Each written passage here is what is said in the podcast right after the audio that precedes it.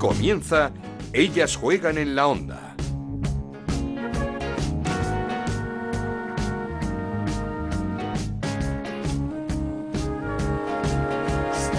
¿Qué tal? Bienvenidos una semana más a Ellas Juegan, este podcast que hacemos en Onda Cero para hablar de fútbol femenino. Nos podéis encontrar en ondacero.es y en nuestra cuenta de Twitter en arroba Ellas Juegan OCR. Diez puntos separan ya al Barcelona y al Real Madrid. Un Barça que sigue a velocidad de crucero con pleno 5-1 victoria ante el Valencia con una Aitana Bonmatí que no tiene techo y un Real Madrid que cayó en casa ante el Granadilla 0-1 con un gol de María José Pérez con la que luego hablaremos. Todo esto días antes de un nuevo clásico el que jugarán el sábado en el Johan, el Barça y el Real Madrid el último de la temporada. Veremos si con cuentas o no pendientes. Lo que está claro es que por el momento en lo deportivo el equipo azulgrana sigue siendo muy superior. El Levante sigue a la caza del Real Madrid con su victoria 0-3 ante el Sporting de Huelva. Un Sporting de Huelva en el que no se aceptó la dimisión de su entrenador, de Antonio Toledo, que es el elegido una vez más para certificar la permanencia en la Liga F. El Atlético de Madrid claramente va más. Victoria 1-3 ante la Lama que sigue en descenso el equipo murciano junto con el Alavés. El Alavés que protagonizó el partidazo de la jornada en ese derby con la Real Sociedad que se llevó el conjunto de Natalia Arroyo por seis tantos a cinco. Hubo revancha en el derby sevillano con la victoria del Sevilla 3-0 ante el Betis en un partidazo de Amanda San Pedro con la que hemos quedado también para charlar un poquito. El Madrid Club de Fútbol Femenino ganó 3-2 al Athletic Club de Bilbao y empate entre el Levante Las Planas y el Villarreal. Tenemos muchas protagonistas y muchos temas de los que hablar, así que comenzamos. Esto es Ellas juegan en la onda, el podcast de Onda Cero, en el que te contamos todo lo que pasa en el fútbol femenino. Pues ya teníamos ganas en Ellas Juegan de hablar con Amanda San Pedro después de su fichaje este verano, este pasado verano por el Sevilla, después de tantos años como capitana del Atlético de Madrid y qué mejor momento que después de un derby, de una victoria del Sevilla 3-0 ante el Betis y con un partidazo de Amanda San Pedro con gol incluido y con eh, presencia en todas las jugadas ofensivas de su equipo. Así que Amanda, ¿qué tal? ¿Cómo estás? Hola, buenas, ¿qué tal estáis? Semana supongo que para disfrutar, ¿no? Después de un derby, una victoria, un partidazo. Sí, la verdad es que ya me avisaron eh, cuando ya fiché aquí por el Sevilla de que, bueno, que seguramente había vivido yo clásicos, derbis, pero que nada tenía que ver con el de aquí. Y, bueno, la verdad es que la verdad es que es así. Sí que es verdad que en el derby que hicimos allí, en, en la ida en el campo del Betis, eh, no estuvimos nada, nada, nada bien y, y, eso pasó factura y, perdimos 3-0 en su campo. Y bueno, sabíamos que ahora que llegaba el equipo mejor, que veníamos trabajando eh, bien y que creo, ¿no? y así se ha visto los partidos, que ya el Sevilla es un equipo más asentado en el campo, mucho más maduro y demás, pues creo que hicimos al final buen partido de, de todo el equipo, se hicieron se dieron las cosas en el partido tal y como habíamos eh, trabajado y bueno, pues al final lo lógico es cuando haces las cosas bien, entrenas bien y haces el plan de partido que, que te marca el míster del cuerpo técnico, pues que al final salgan las cosas bien y te lleven los tres puntos. Mm, y, y con partidazo por tu parte, no sé si el mejor partido desde que estás en el Sevilla. Sí, la verdad es que me encontré bastante cómoda, ¿no? Yo nunca suelo mirar por mis sensaciones cuando acabo, nunca las suelo medir como buen partido o mal partido, eso ya luego lo analizo después durante la semana cuando cuando veo el vídeo y el partido ya en, en frío, pero sí que sí que salí y durante el partido me lo estaba pasando muy bien, estaba contenta, estaba disfrutando y, y sí que lo mido por esas sensaciones y la verdad es que lo estaba disfrutando mucho, me lo pasé muy bien jugando al fútbol, que hacía tiempo, ¿no? Que, que no salía con unas sensaciones así de pasármelo tan tan bien y, y, por eso salí tan contenta. Y lo que te habían dicho, eso de que estos derbis son diferentes, lo, lo has comprobado, ¿Es, ¿Es, muy distinto a lo que has vivido, en, por ejemplo, en el Atlético de Madrid? Sí, son totalmente diferentes por la sensación que generas en la gente, ¿no? Al final he vivido derbis, he vivido clásicos y le das la importancia que tiene, que, que, que es mucha, ¿no? Y la rivalidad que hay, y el partido que hay, y cómo sales al campo, cómo como cuando estábamos ahí jugando la liga, por ejemplo, en el Atlético, en el Barça, o el primer derby con el Madrid, que sales respetándote mucho, ¿no? Eh, a nivel a nivel de juego y con esa sensación de que es un partido diferente, pero es que aquí ya durante el inicio de semana ya todo el mundo sabe en la ciudad de que de que hay un Sevilla Betty, le da igual que es el primer equipo masculino, el primer uh -huh. equipo femenino, las regatas, les da lo mismo, ¿no? Y, y ya notan la sensación de derby, la gente que es muy muy del Sevilla aquí, tanto jugadoras como cuerpo técnico, lo viven totalmente diferente y es algo muy especial para, para ellos y para ellas y, bueno, al final te queda con que no quieres defraudar a nadie, menos de tu equipo y sabes que vas a hacer muy feliz a, mucha gente que va solamente a ver el derby y le da igual quién está jugando. Ya, y, además una afición que está mm, necesitada este, este año de, por ejemplo, de alegrías por parte del masculino. Sí, bueno, pues al final... Eh, como pasa siempre, ¿no? Y vamos a ser realistas, al final todos dependemos del masculino y es así, ¿no? Al final los grandes clubes dependemos del masculino, que es el que nos sustenta a todos y, y el club no está pasando por por un buen momento todos tenemos claro que van a salir que van a salir de ahí no al final las cosas las cosas van cambiando y el fútbol es así luego ganar dos partidos seguidos y parece que es el, el mejor no y sigues siendo la misma persona y sigues haciendo lo mismo que antes entonces yo creo que cuando un club eh, hace bien las cosas, trabaja, cree en ello, cree en el trabajo y, tiene la humildad suficiente para saber que algo está pasando, que algo no estás haciendo mal cuando no te acompañan los resultados y creo que esa humildad en Sevilla la tiene, pues creo que eso es, lo, es el, el chip para, para que las cosas cambien y que vaya todo mejor. Quizá el único pero que, eh, que supongo que se hace por algún tipo de prevención o de lo que sea, pero que no haya la posibilidad de que haya afición visitante, tanto en el derby que se juega en, en, el Jesús Navas como en el que se jugó en eh, eh, a principio de temporada, ¿no? Y quizá eso se echa de menos. Sí, no sé, a ver, yo ahí no me meto porque son cosas del club. Obviamente yo tampoco De los clubes, ¿eh? No, no, no, es de solo del Sevilla, ¿eh? De, ambos clubes. Que sí, sí, de los dos, porque, porque cuando fuimos para allá eh, pasó lo mismo, ¿no? Entonces, eh, yo creo que tienen ahí como un, una ley interna o un protocolo interno entre aficiones, ¿no? Eh, no sé por qué medidas serán. Y que es verdad que eso yo no lo he vivido nunca y me extrañó cuando fuimos para allá y ahora en casa pues ha pasado lo mismo. Me imagino que será un protocolo de, mm. de, de ambos de ambos equipos.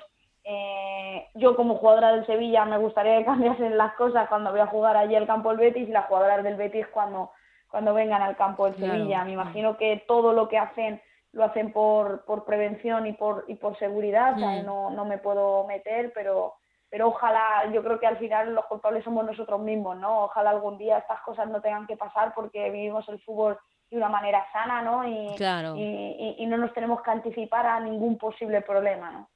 Pues sí, eh, eh, eh, quería preguntarte cómo estás en Sevilla a nivel deportivo, a nivel de, vida, porque cambio absolutamente brutal. Después de tanto tiempo en, supongo que en una zona de confort, nuevos retos y, nueva vida. Pues sí, la verdad es que fueron 20 años los que viví ahí en Atlético Madrid, la considero mi casa, tengo ahí todo, mis amigos, mi familia, toda mi vida está allí en, en Madrid y, todo el mundo sabe que yo soy atlética de cuna y nací atlética y moriré atlética. Eh, y es duro también por eso, ¿no? Pero sí que es verdad que desde el minuto uno aquí me sentí como en casa, la gente se ha portado muy bien conmigo, eh, tanto compañeras como toda la gente, ¿no? Desde por la mañana cuando entras por la puerta y el de seguridad te está saludando, esa gente te hace sentirte como, como en casa y, estoy teniendo suerte porque yo también me, me, me venía aquí a un proyecto que, que que quiere crecer, que, parte, que partía de cero, ¿no? que dio un paso hacia adelante para apostar y para crear un proyecto y en, en ese en ese camino estamos y, y bueno, eh, a partir de ahí también me vine también por parte por, por, por Cristian Toro, ¿no? que, que lo considero lo consideraba y lo considero un entrenador eh, muy exigente que va a sacarte siempre, intentar sacarte el máximo eh, rendimiento, que no te deja que te relajes en nada, que no te deja que estés ni un segundo en tu en tu zona de confort porque enseguida te, te, hace sentir incómoda para que mejores, ¿no? Y por eso, por eso también era una de mis decisiones, no me arrepiento en, en absoluto, estoy contenta aquí, la gente eh, me acogió muy bien, eh, me ha sorprendido mucho eh, la plantilla, tanto a nivel personal como a nivel deportivo, y a partir de ahí, pues con humildad, como siempre, y como a mí me gusta y con mucho trabajo, pues a vivir cada día como si fuese el último para, para mejorar siempre la versión individual de cada una y, y intentar siempre cada día y cada semana como equipo pues mejorar como equipo como como grupo y, ahora pues ya ha pasado el derby y solo pensamos en, en el partido tan bonito que tenemos en San Mamés. Mm, eh, que, que, fuese Silvia, que estuviese ahí también dando ese paso, ¿ayudaba? Sí, a mí me dio la vida. Al final para mí Messi es como, como, como mi hermana, ¿no? Eh, es, es una amistad que nos une desde mucho tiempo, que tenemos muchísimas cosas en común, y que, bueno, eh, las dos siempre hemos sido de vivir solas y estamos aquí compartiendo pisos, imagínate la relación que tenemos, ¿no? Entonces, la verdad es que para mí eh, fue muy importante que, viniera eh, y, no solo a nivel deportivo, también a nivel a nivel personal. Creo que también ella le ha dado un plus también al Sevilla en todos los sentidos y, y todo el mundo está muy contento también aquí con ella, o sea que perfecto. Supongo que, mm, que al principio costó, también le costó al equipo, el, el inicio no, no, fue el que, el que esperábamos después de, de, los fichajes, eh, pero se está notando ya que, que, ha ido a más, este Sevilla ha ido claramente a más durante la temporada. Sí, eh, sí que es verdad que hicimos eh, buena pretemporada, ¿no? Las pretemporadas yo siempre digo que engañan porque al final llegas con, con muchas ganas, eh, todo al principio muy bonito, ¿no? Como les decía yo, digo, que bien caen las nuevas, ¿eh? Al principio. y, y todo al principio muy bonito, pero sí que es verdad que luego la liga, pues la competición nos da un golpe de realidad y, y eso, como bien nos decía el míster, a un grupo humilde le hace replantearse cómo tiene que hacer las cosas y cómo tiene que, que, que, que empezar a trabajar y creo que nos dio un buen golpe que desde la humildad lo, lo, supimos asumir bien y yo creo que todo proyecto necesita su tiempo y que con trabajo y con, y con mucha humildad y también con paciencia hemos sabido ir trabajando poco a poco, y sabiendo primero cubrir eh, las necesidades que tenía el equipo y a partir de ahí pues a intentar hacer eh, un juego mucho más vertical, mucho más vistoso, eh, de, protagonismo en el juego, y creo que eso es en el camino en el que estamos. Eh, creo que también tenemos la humildad como para eh, respetar a cada rival eh, como se merece. Nos da igual enfrentarnos al Barça o cualquier otro equipo que, que lo vamos a enfrentar y lo vamos a preparar con, con la misma humildad y, y creo que eso nos hace grandes y sobre todo el ir semana a semana, que creo que es la clave. ¿Y cómo fue esa salida del equipo de tu vida? Como, como dices, colchonera de toda la vida, mm, ¿fue decisión tuya, fue decisión del club, eh, no hubo renovación? ¿no? Eh, ¿Tú te, lo tenías claro? ¿En, qué momento decides, eh, hasta aquí, mi etapa en el Atlético de Madrid termina?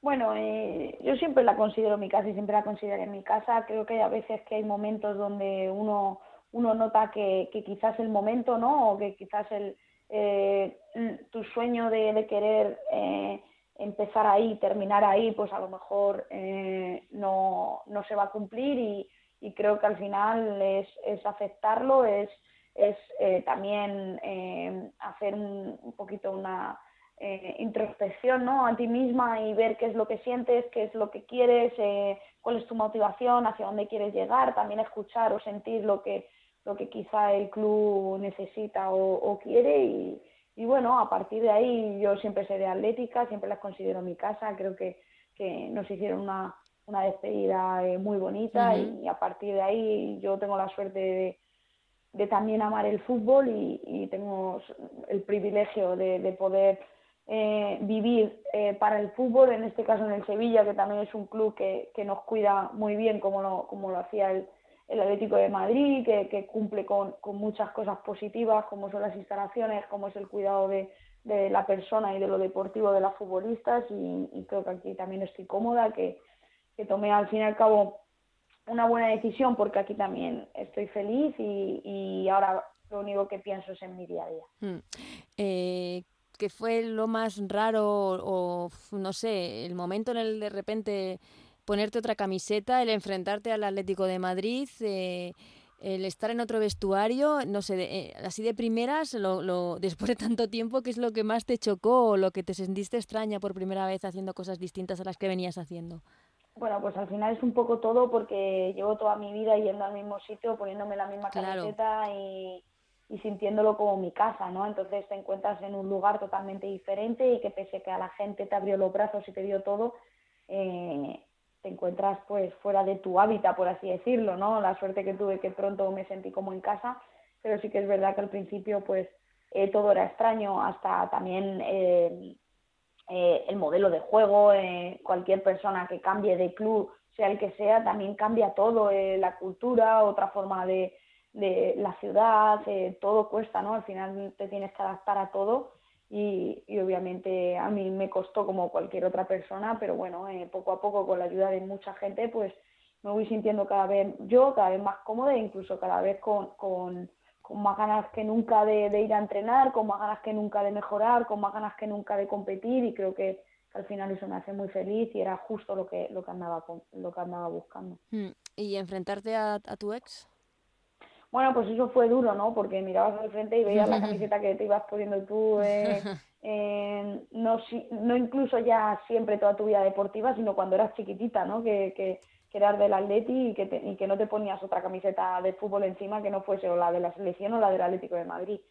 Pero bueno, al final te das cuenta y abres también los ojos y te das cuenta que al final esto es tu trabajo, que esto que esto es fútbol, que tienes que ser una profesional, que estás defendiendo otros escudos, otros intereses y que, y que al fin y al cabo eh, yo soy una persona que, que, digo que el fútbol es un estado de ánimo y un sentimiento y, yo también eh, me quiero empapar de todos los valores de, del Sevilla, de toda la historia que tiene el club porque eh, quiero sentirlo, quiero, quiero también vivirlo y, y quiero defender al, al Sevilla sintiéndolo como muchas compañeras del Sevilla eh, lo sienten porque lo han vivido desde chiquitita y yo me quiero empapar de, de toda esa gente que, que, entienda a la perfección los valores del Sevilla. Mm, voy a ir terminando. Em, ¿Te ha sorprendido un poco la marcha del, del, Atlético de Madrid esta temporada? Porque quizás esperábamos algo más también.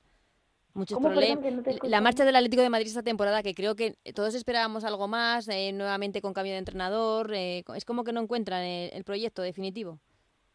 Bueno, eh, al final yo creo que, que, es que también lo que hizo el Atlético de Madrid en su día con esas tres ligas consecutivas, la Copa de la Reina. Exactamente, hay que valorarlo y de qué manera. La Supercopa hay que valorarlo porque si te pones a ver los números que hizo el Barça eran de, eh, de, de, equipo campeón en absoluto y, y bueno, al final los proyectos pues lo difícil es mantenerlos, ¿no? Y y a veces se pueden caer y, a veces se pueden mantener o ir a más y, nunca se sabe, ¿no? Mira, mira el Barça, eh, pierde tres ligas consecutivas y parecía que, el Barça estaba estropeando el proyecto y tal y, mira de ahora, no le puedes decir nada, ¿no?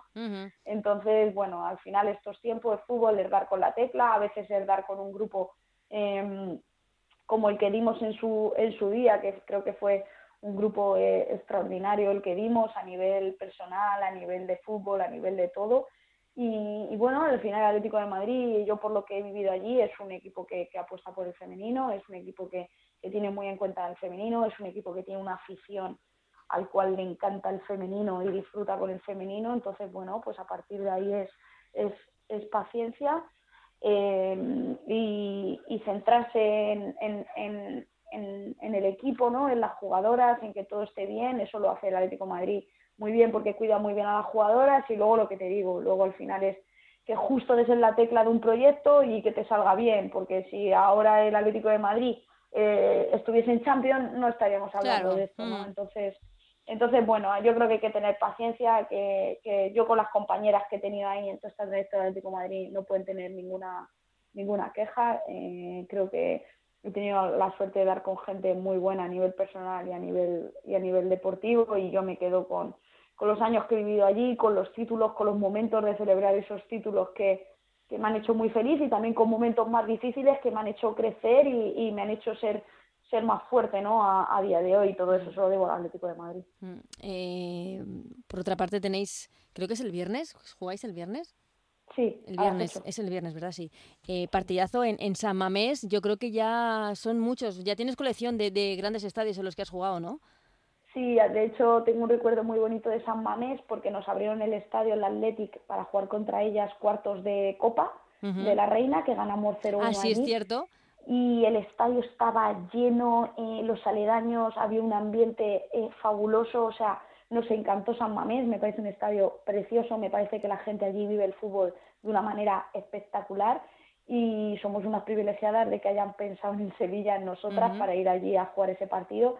El equipo está con muchas ganas, sabe que el escenario es un premio en absoluto y queremos hacerlo súper bien y queremos disfrutar de ese estadio y, y, queremos sentirnos más futbolistas que nunca porque en esos estadios eh, te tienes que sentir más futbolista que nunca, disfrutarlo, vivirlo y ojalá vaya mucha gente, muchos niños, muchas niñas y, y podamos pasar un bonito viernes allí todos juntos.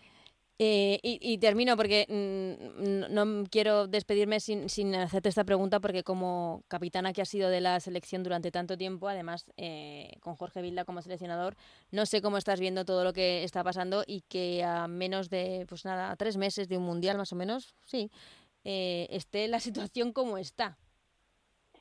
Sí, yo creo que es un, a mí me, yo ahora lo veo desde aquí, ¿no? Desde casa y me da un poco pena como, como española y como aficionada. Al final yo creo que tú como aficionado al fútbol eh, tienes ilusión por ver a tu selección, tienes ilusión porque se gane ese mundial y, y no me voy a meter en ningún tipo de, de aspecto porque porque no soy quien, porque como no, no, no, no he vivido nada de ese momento, de esa Eurocopa y de nada, creo que, que al final la gente que opina desde fuera, ¿no? Y no desde dentro de un vestuario, sea desde la parte que sea, ¿no? O del bando que sea, que me da igual que no me voy a meter en eso, hace más daño que otra cosa, ¿no? Entonces, yo lo último que quiero hacer ahora es más daño, no voy a hablar de nada que, que no sé. Entonces, eh, yo soy de las que digo que como, como futbolista, obviamente, y como deportista, y te aseguro que eso seguramente lo piensan todas las deportistas y los futbolistas o el deporte que sea de todo el mundo, eh, uno de tus sueños como deportista es defender a tu país en la disciplina en la que estés y no creo que, nadie quiera eso. Y, y, por eso da un poco de tristeza ¿no? Eh, por esa parte. Pero bueno, no me voy a meter en, en, nada más. Ojalá mm, sea el grupo que sea y, y, vaya el grupo de jugadoras que sea a la selección hagan un mundial espectacular, porque al final yo he tenido la suerte de vivir dos mundiales y creo que es de las cosas más bonitas que puedes vivir con tu, con tu selección y, y, vamos, que toda la suerte del mundo y, y con España suerte a muerte, perdón, como lo, lo, hemos hecho siempre. Eso seguro, eso vaya quien vaya, por supuesto estaremos a tope con nuestra selección. Lo que esperamos es que pase lo que pase por el bien del fútbol femenino, de sus aficionados, de su gente, pues esto se solucione. Amanda, teníamos muchísimas ganas de hablar contigo y no nos ha decepcionado para nada la charla. Muchísimas gracias, suerte en lo que resta de, temporada y sobre todo que disfrutes, ojalá sea un partido en San Mamés como el, el, el recuerdo que tienes de esa final, de esas cuartos de final de la Copa, que lo disfrutes un montón. Ojalá que sí, muchísimas gracias.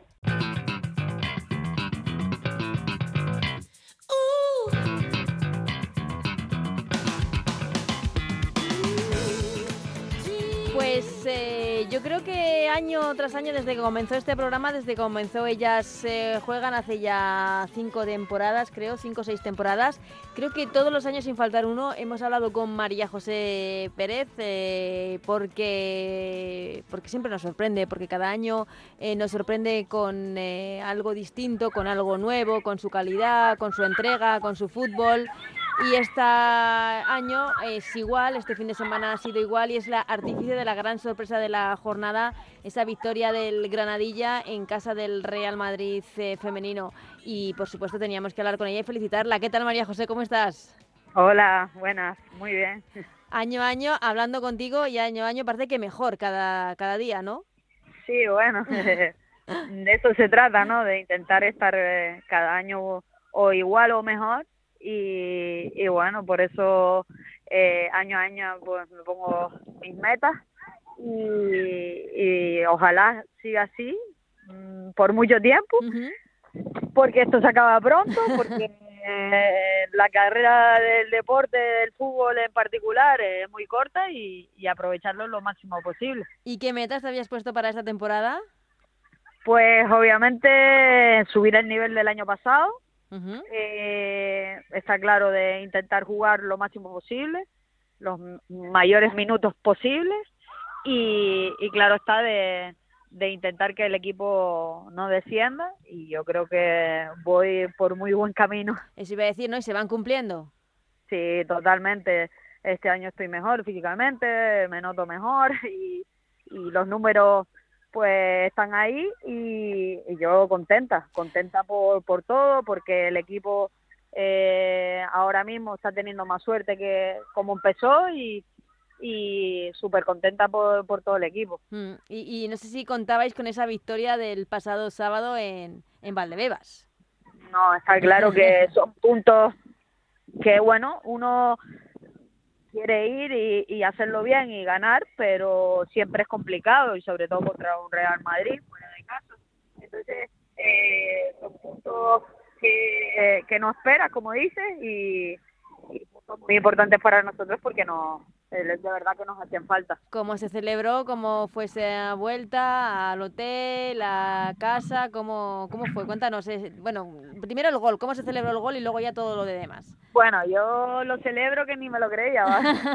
te lo digo, eh, porque fue, bueno, una jugada que empieza del medio campo y, acaba pues con un centro de, de Coler al área hacia mí eh, que hay varios rechaces, estoy ahí para empujarla y, y la verdad que no sabía ni cómo celebrarlo porque era una satisfacción enorme. Eh, también es verdad que, que nunca la había marcado al Real Madrid y es como, joder, qué guay, ¿sabes? Entonces, pues imagínate, y, las chicas pues eh, todas felices por el trabajazo que habían hecho, porque la verdad que el equipo hizo un trabajazo la primera parte y parte de la segunda, que, que fue espectacular. Eh, al final el Madrid los últimos minutos es normal que vaya por el partido porque están en su casa, iban perdiendo y, y nosotros pues bien plantadas y pudimos llevarnos la victoria y ya te digo, vestuario súper feliz, contento y, claro está que te vienes a casa de otra manera. Mm, eh no sé si hay una motivación especial cuando te enfrentas al Real Madrid, a un equipo como al Real Madrid, porque también ha habido choques un tanto intensos entre ambos equipos. Sí, bueno, eh, al final eh, sabes que quieres demostrar, quieres estar ahí, eh, es un equipo que, que están las mejores básicamente y, y bueno, tú también compites en esa liga y, y quieres pues lucirte en esos partidos. Es verdad que, que, es muy difícil, pero, pero siempre con mucha ilusión vas a esos partidos, los disfrutas y el otro día pues los, los disfrutamos al 100% porque ganamos. Evidentemente, y además, eh, como decías, tres puntos importantísimos que yo creo que ya sí que definitivamente pues eh, hacen respirar al equipo, ¿no?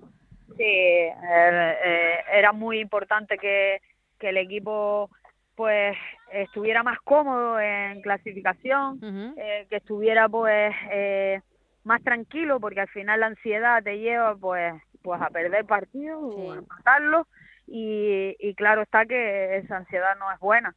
Ahora mismo estamos en una zona que yo creo que, que es buena y que el equipo pues está jugando mejor, se siente mejor y, y las prisas pues no, no llegan. Así que intentar eh, acabar la temporada lo más alto posible y, ese es nuestro objetivo. Eh, porque complicada, eh, la temporada complicada, esos inicios, esas dudas, ¿no? esos momentos difíciles de, gestionar, como dices tú, porque los resultados no se dan y, los nervios y la ansiedad se convierte todo en una rueda y, y, al final salir es complicado, pero, pero el equipo lo ha hecho.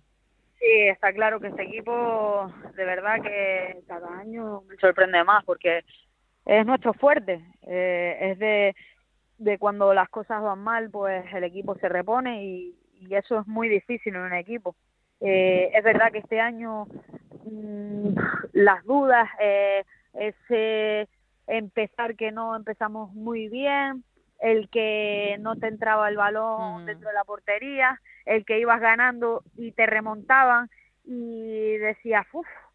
Entonces, todo eso pues lleva a que tengas muchas dudas durante la temporada y, a que eh, hemos estado ahí abajo pues por eso mismo. Mm. Así que súper, súper contenta por todo el equipo y porque eh, obviamente estamos un poquito eh, más cerca de, de esa permanencia. Mm, pero es que en esta liga cada año va a ser más complicado, ¿no?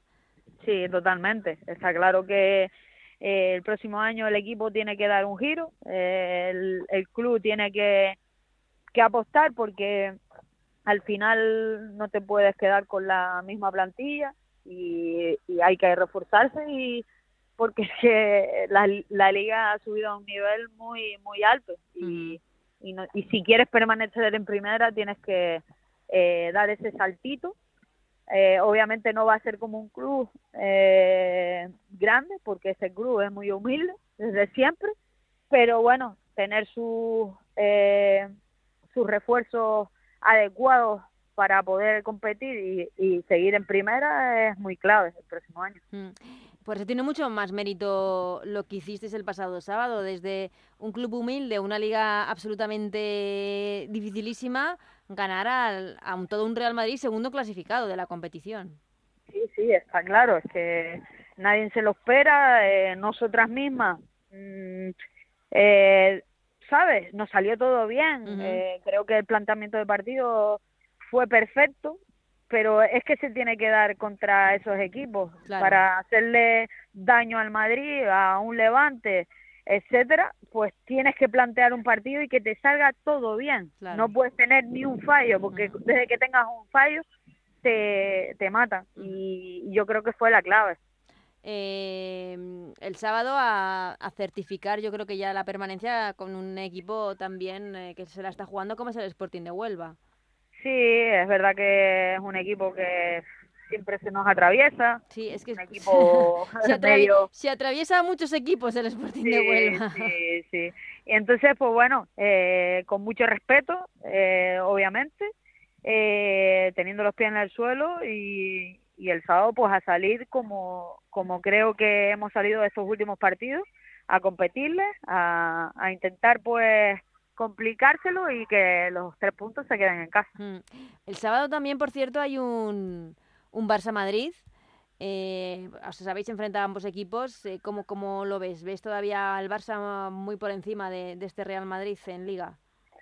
Hombre, eh, yo sinceramente el, el Barça está muchos escalones por encima ahora mismo.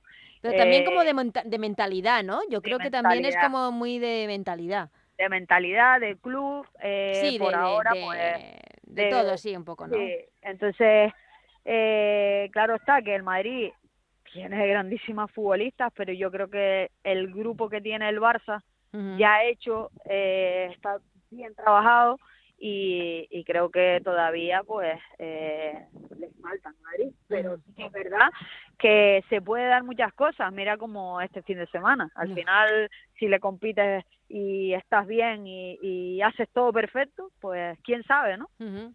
es, es difícil porque el Barça lleva ese, ese pleno, en, en, la liga no se está dejando ningún punto. Creo que en una temporada también complicada para ellas porque, porque están jugando sin, sin el balón de oro, sin Alexia Putellas. Sí, es verdad que, pero es que tiene otras futbolistas mm. que, que la verdad que lo merecen también, eh, ser mejores jugadoras del mundo. Eh, Aitana es una pasada. Eh, yo creo que esa esa chica ve el fútbol diferente y se nota, se nota. Así que creo que tienen las mejores, básicamente, y, y así todo hacen un buen fútbol y este año se han planteado pues eh, competir en todos los partidos porque al final siempre se le queda ahí como llega a la final de Champions, etcétera y, y, y siempre pues el competir le viene bien si no compite al máximo nivel y bajan los brazos un poquito, eh, a lo mejor le cuesta, pues eso, eh, la clasificación de, de Champions y demás. Entonces, eh, yo creo que por eso este año están como están, como motos. Como motos. Eh, ¿Quién nos iba a decir, no, María José, cuando empezabas tú en, en, en, el fútbol, que una compañera de, de, la liga iba a ser dos veces ganadora del balón de oro? No, la verdad que no. Yo tuve la suerte de conocerla, eh, es más, era una niña y yo estaba en el Sabadell y ella estaba en las categorías inferiores y, ya se le veía, se le veía porque se le veía manera que era muy buena. Así que era como eh, Vicky Lozada también, que estaba allí y, y, las veías y decías, no, estas chicas juegan, juegan mucho. Entonces, eh, es una maravilla tenerla en nuestra liga, eh, disfrutar de ella y también eh, simplemente de, su persona, porque al final es una buena niña, eh, he tenido suerte de conocerla y, estar con ella en la selección y, ya te digo que, que un orgullo para pa, nuestro país. Mm. Y, y también quién nos iba a decir, ¿no? Que que a falta de nada de tres, cuatro meses para un mundial estemos en esta situación en la que estamos con la selección.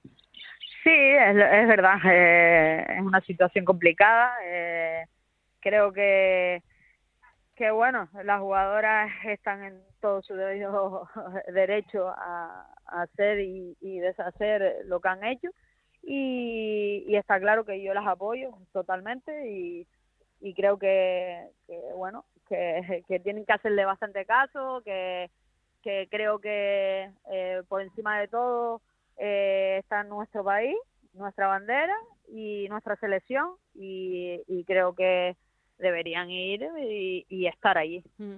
¿Crees que, que, no se que no se toma que desde distintas instancias no se toma en serio el fútbol femenino? No lo sé, la verdad, no lo sé, pero a mí me encantaría eh, que, que, que el fútbol femenino avance, que, que, que cada año sea mejor y que a la selección vayan las mejores. Ya está. Eh, eh, yo creo que es lo, lo que tiene que hacer una selección. A las mejores que estén compitiendo, pues tendrán que llevarlas y, tendrán que defender nuestra bandera, nuestro país. Y, yo creo que es la mejor manera de, de poder llevar una selección. Hmm, pasa es que la cosa parece ser que está un poco un poco encallada el, el problema. Veremos eh, cómo se soluciona todo. No, no parece fácil, pero, pero desde luego queda muy poquito y como dices tú, lo que nos gustaría es un mundial con la mejor España. Está claro, está claro, porque si queremos pues estar en, los mejores rankings eh, ahí arriba y, luchar con las mejores, está claro que, que esta selección tiene que ir a más y, y, no estoy diciendo que las que estén yendo... Mm. no lo merezcan, porque sí. lo merecen, sí lo merecen, pero sí es que es verdad que, que hay que mirar por la selección, mirar por las jugadoras y mirar por, por el fútbol femenino. Pues te ha quedado bastante claro, María José. Te agradecemos este ratito porque te pillamos entrenando, ¿no? A los chavales. Sí, bueno, aquí con, con mis niños que hoy entrenan. Yo voy de campo en campo, si no por la mañana, después al mediodía y, y después con ellos aquí, o sea, me paso todo el día en un campo de fútbol. O sea que cuando lo dejes, que se, esperemos que sea eh, lo más tarde posible, porque queremos hablar todos los años contigo, eh, el fútbol va a ser seguir siendo lo tuyo. Sí, totalmente. Yo creo que es la manera perfecta de, de seguir vinculada con este deporte que, que, apasiona a todos y sobre todo a mí que lo practico y cada año pues me gusta más. Pero por el momento todavía como jugadora, ¿verdad? Sí, por favor. Pues María José, muchísimas gracias, felicidades por esa victoria, por ese gol el pasado fin de semana y mucha suerte en lo que resta de temporada este Granadilla y que se refuerce de cara a la que viene, como decía. Muchas gracias a ustedes, un placer siempre y, y espero pues seguir hablando contigo el próximo año. Cuando quieras. más. pues aquí te esperamos, gracias María José. Un besito, gracias.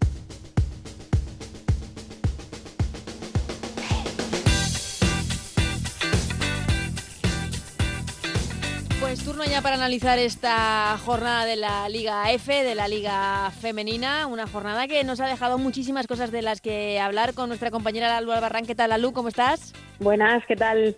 Y con Alejandro Pechi. Hola, Alejandro, ¿qué tal? ¿Qué tal, Ana? Muy buenas. Pues eh, empezar por eh, porque es una jornada que nos deja un Barça aún más líder, ya 10 puntos de ventaja con el Real Madrid.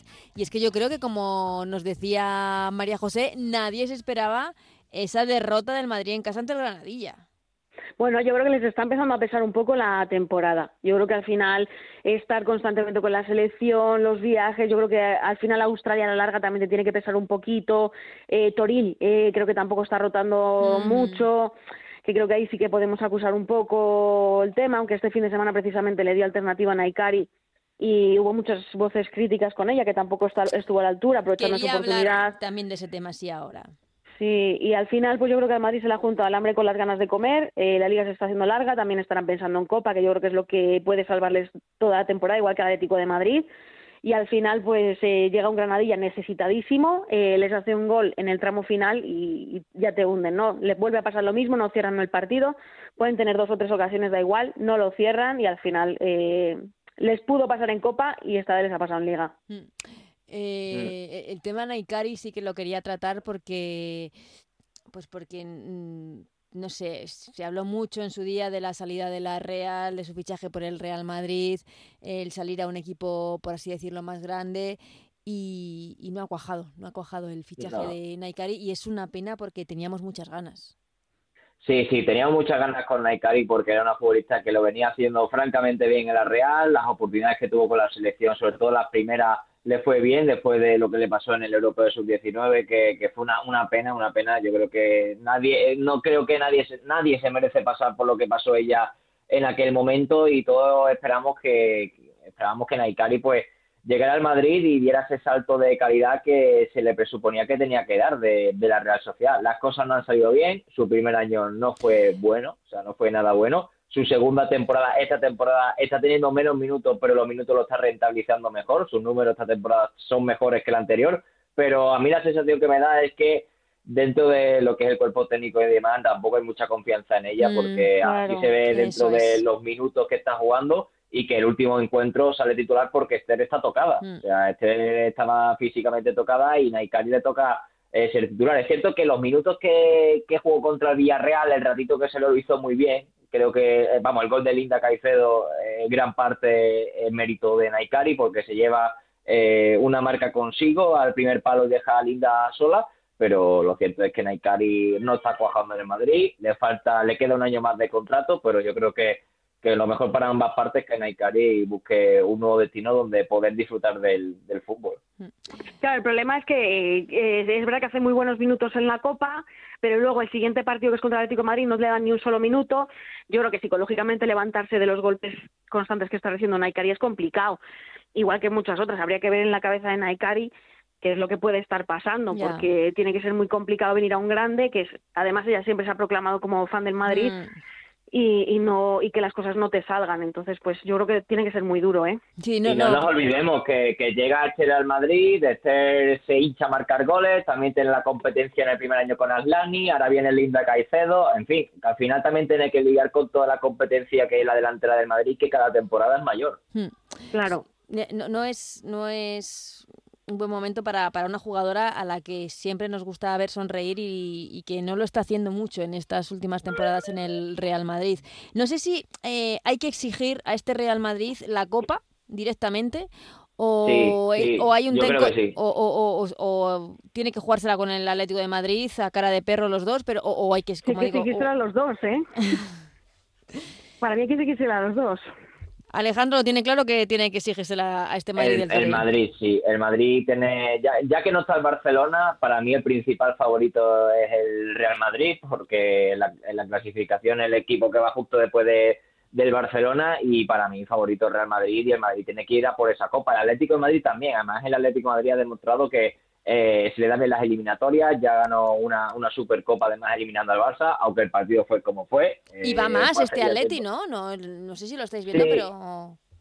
Pero la baja de Luz Mila yo creo que le va a hacer daño y vamos a ver lo de Cardona, que lo de Cardona tampoco pinta bien, así que vamos a A ver, ver qué pasa con Cardona. Sí, sí, sí. Sí, vamos a ver cómo termina en ese aspecto el Atlético de Madrid, pero la Final Four se ha puesto para que la final sea Atlético de Madrid Real Madrid y el Real Madrid por la institución que es eh, se le exige ganar un se le exige ganar títulos y ahora tiene una oportunidad muy buena para hacerlo. Es que no ganarlo yo creo que sería un bajonazo importante, según... Para mí sería un fracaso, ¿eh? Si no está el Barcelona, para mí sería un fracaso para el Real Madrid no aprovechar esta oportunidad que es de oro. Digo para el club, ¿no? Para que, que sería un bajonazo. eh, por eso decir, eh, no está el Barça, es la oportunidad y caemos, pues sería un... Puede ser también el subidón, ¿no? El, el conseguir su primer El conseguirlo título. por otra parte, claro. Para ellos está la presión del conseguir ese primer título porque no está el Barça y para el Atleti ahora una temporada que para mí, eh, por desgracia, es catastrófica. Sí.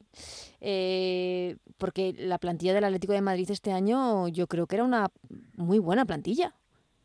Con- Sí, es muy buena plantilla la que tiene el Atlético de Madrid, pero es que yo creo que dentro de lo que es la dirección deportiva tampoco tienen muy claro el rumbo, porque si han pasado tanto, Sí, tantos entrenadores en tan poco tiempo, no termina al final de cohesionarse un proyecto sólido. Yo creo que lo que necesita el Atlético Madrid es un proyecto que tengan claro a dónde ir, cómo ir, y es lo que le está faltando al Atlético Madrid en los últimos años, que es cierto que con la competencia de Barça, Real Madrid, etcétera, se han quedado atrás, es una realidad, pero lo que yo echo de menos en el Atleti es un proyecto consolidado en el que poder ir a más. O sea, el Atlético al final ha visto como el Madrid le ha adelantado a la derecha y ya ni te digo el Barça. Mm.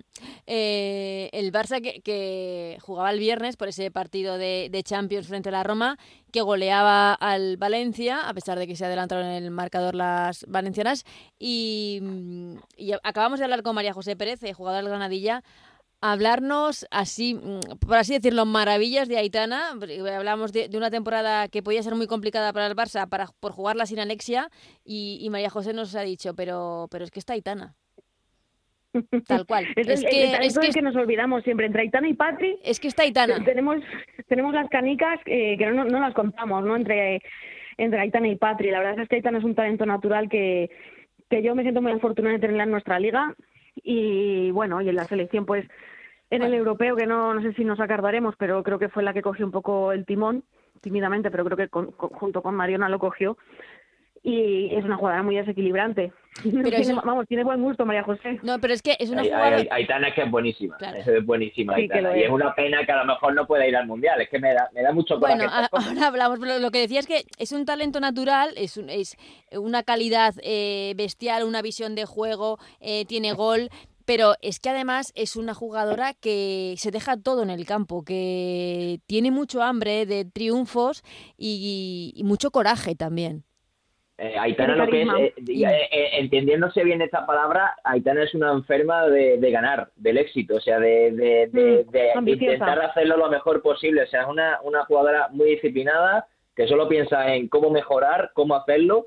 Y, y yo, si, si pudiera meterme en su cabeza, yo estoy convencido que ella incluso sufre después de los partidos porque se acuerda más de las cosas las que ha fallado de, las que ha acertado y a lo mejor acierta 30 cosas, falla un pase y se acuerda de ese pase que no ha, que no ha, que no ha acertado. O sea, yo la veo como, digamos, como, como, como una enferma, pero mm. entendiéndose bien eh, el, término, enferma de, de, ganar, de, de, mejorar cada día.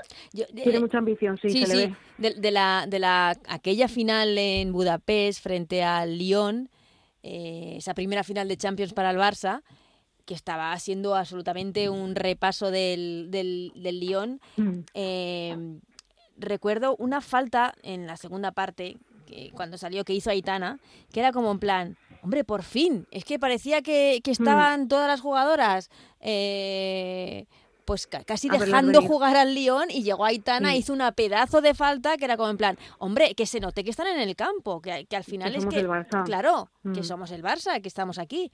Y dije, es que esta, esta chica es diferente y era muy jovencísima Aitana, ¿eh? En, esos momentos. Nos queda Aitana para rato. Sí, sí, sí, y afortunadamente. Eh, tenemos un, un Barça Madrid el, el sábado, absolutamente descafeinado en cuanto a, a, relevancia en la, en la clasificación, pero siempre atractivo porque siguen habiendo esas cuentas pendientes. Cuentas de, la, de la selección, creo, digo, no, sí, Sí, porque a nivel deportivo y más jugando en el Johan, es el partido favoritísimo el Barça y todo lo que no sea una victoria del Barça e incluso amplia sería sería sorprendente pero sí, ahí habrá, será, será interesante ver si, si hablando de Aitana, será interesante ver si se saluda con misa, sí, claro, el conflicto, dentro del conflicto se saludan, si tiene gesto bueno o no, yo creo que esa quizá puede ser la salsa y el interés del, partido, porque a nivel deportivo la raza está muy desequilibrada. Hmm.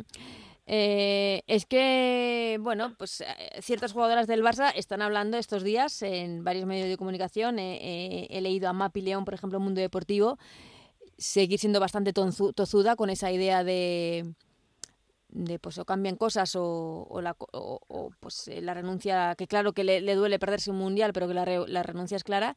Sin embargo, Aitana en Ara hablaba de, de que le gustaría llegar a, a, una negociación, acuerdo con la federación. No sé cómo estáis viendo esas negociaciones que yo creo que ya están siendo de forma individual y, no en bloque. Sí parece, ¿no? Que, que se ha individualizado todo. A mí me gustaría saber ya no solo Mapi y Aitana, sino qué piensa Lucía García o, o, esas jugadoras que se nos han quedado como en la tercera escalera. Ona. Eh, Ona, eh, jugadoras que vamos a echar muchísimo de menos si no están. Yo, a mí me encantaría que fueran las mejores porque para eso tienen que, tienen que, es un mundial y tenemos que ir a competir. Pero como las cosas están tan, tan, tan así, al final uno como aficionado también se desanima, ¿eh? Mm.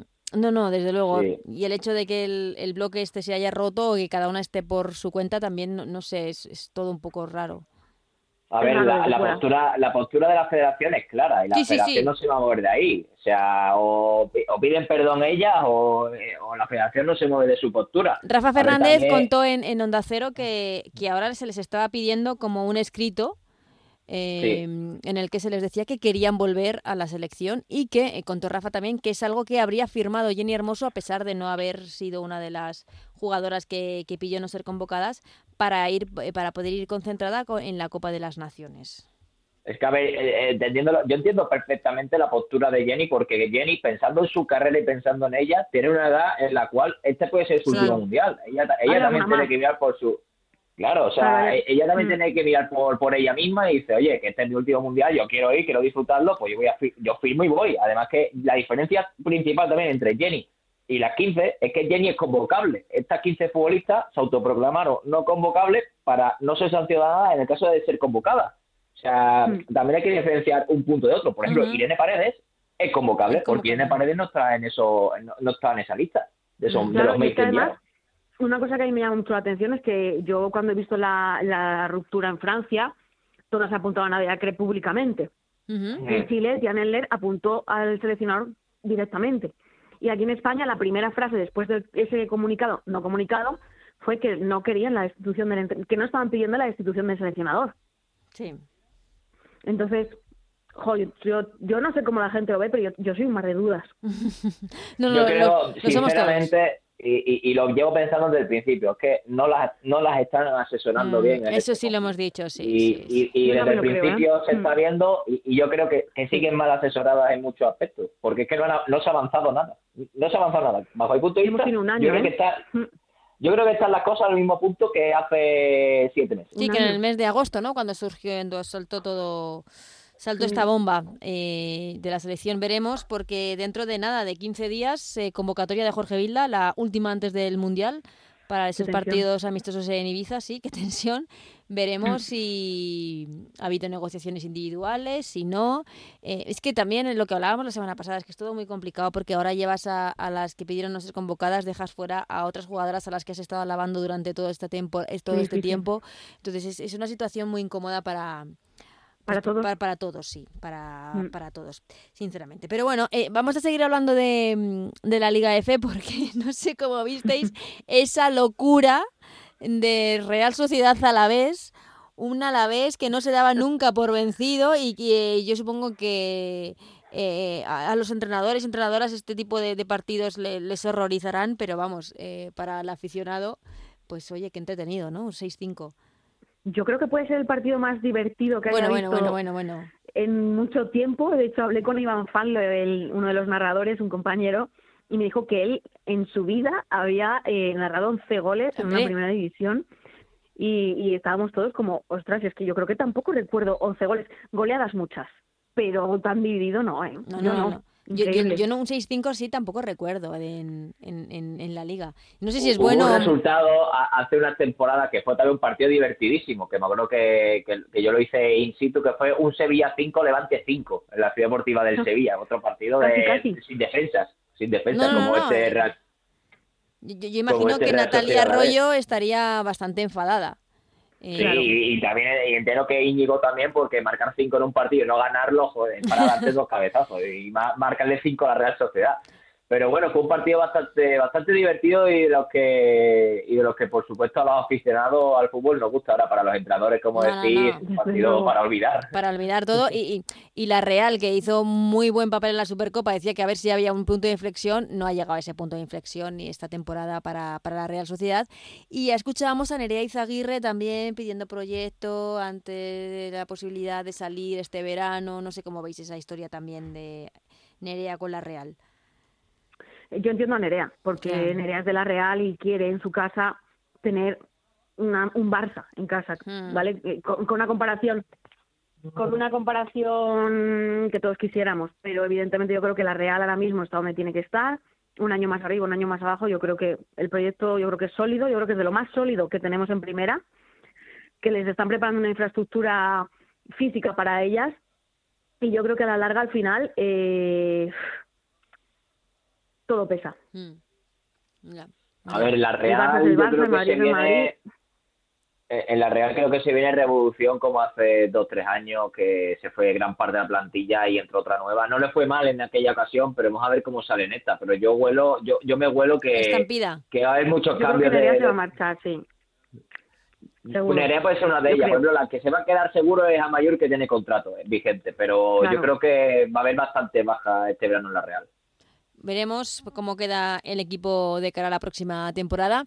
Ale, voy contigo porque el derby 3-0 para el Sevilla muy superior, había ánimo de, venganza y no sé si se está notando alguna la mano de Gerardo García en el Betis porque el equipo sigue en esas posiciones complicadísimas.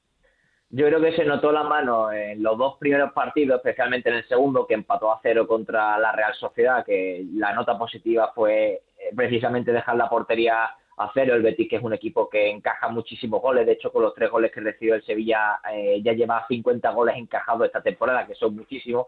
Sí que se vio mejor a nivel defensivo en los dos primeros partidos, pero contra Sevilla el Betis volvió a las andadas. Para mí hubo dos partidos, uno en los primeros 25 minutos y luego el resto, los primeros 25 minutos. Yo creo que el Betis salió bien, salió bien al, al partido, incluso eh, dominando parcelas en el centro del campo. No llegaba a área contraria, pero sí que es verdad que salió bien, estaba bien plantado y que el Sevilla de momento estaba viendo a ver cómo se desarrollaba el partido y viendo cómo se movía también el Betis los primeros minutos, pero ya el Sevilla tuvo una ocasión clara que sacó la defensa del Betis, llegó el penalti, penalti clarísimo, muy ingenuo de, de Vicky sobre Amanda, marca marca Rosita y ya el partido se tiñe rojiblanco y empieza la fiesta en el Jesús Nava, porque claro, nada más que hubo aficionados sevilla, algo que a mí no me gusta nada, que no se vendan entradas para estos partidos, porque entonces mm. qué afición estamos creando al fútbol femenino, que no se le, mm. no está dando el huevo que merece en esta, en esta ciudad, ya pasó la primera vuelta con el Betis, ha pasado ahora con el Sevilla, y es algo que condeno. Ridículo, ridículo.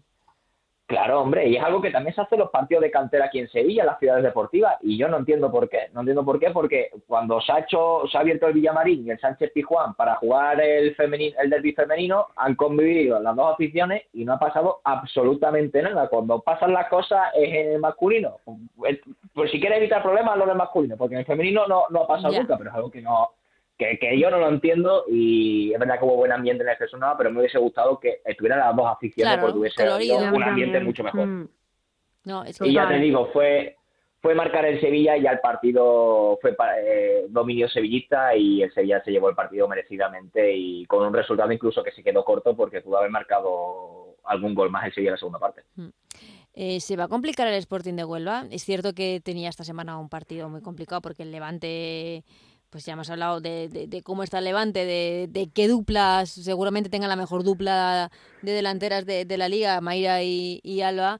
Em, pero es que él está encadenando el Sporting de Huelva ya muchos resultados negativos esta temporada, esta última, en este último tramo de la temporada.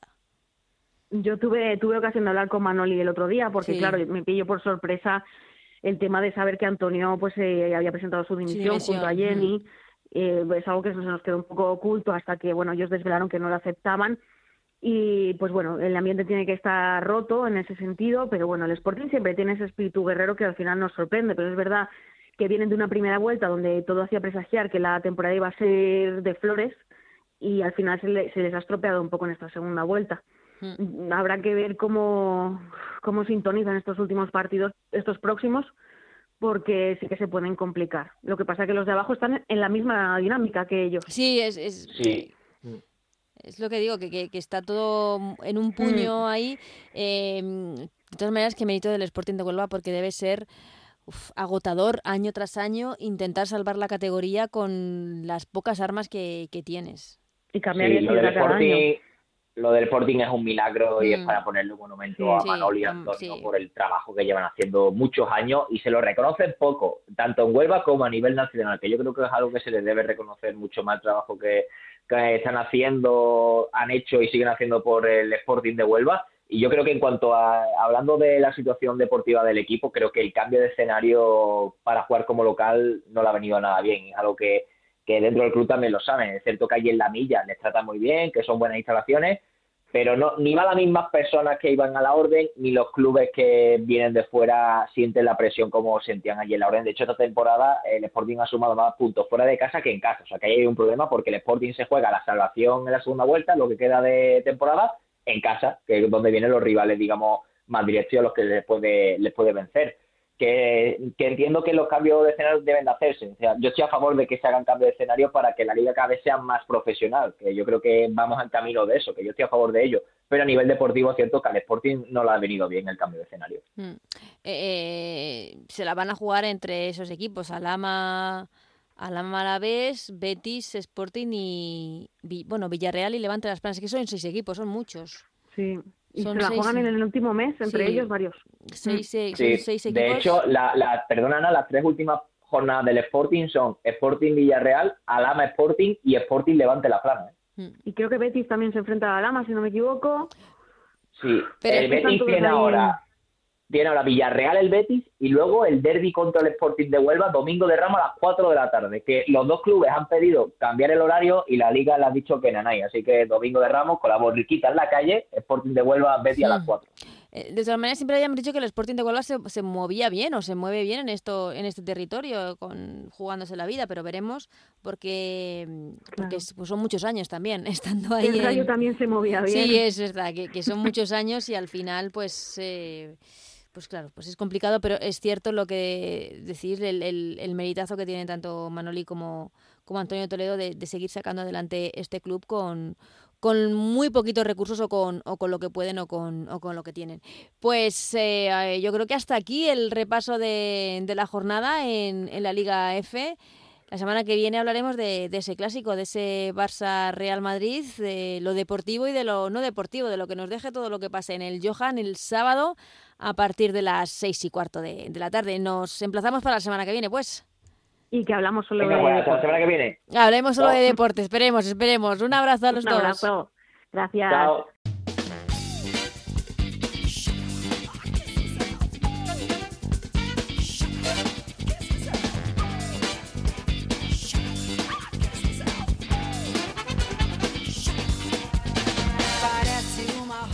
Pues hasta aquí ya juegan de esta semana. Os dejamos con el menú del fin de semana de esa jornada en la Liga F con partidos interesantísimos. Por ejemplo, el que inicia la jornada el viernes a las 8 de la tarde en San Mamés, Athletic Club Sevilla, ese partidazo, ese ambiente del que nos hablaba Amanda San Pedro en la entrevista. El sábado tres partidos más a las 12 del mediodía, Granadilla Sporting de Huelva, a las 4 una final por la parte baja de la clasificación entre el Betis y el Villarreal y a las 6 y cuarto el eh, partidazo en el Johan, ese Barça-Real Madrid.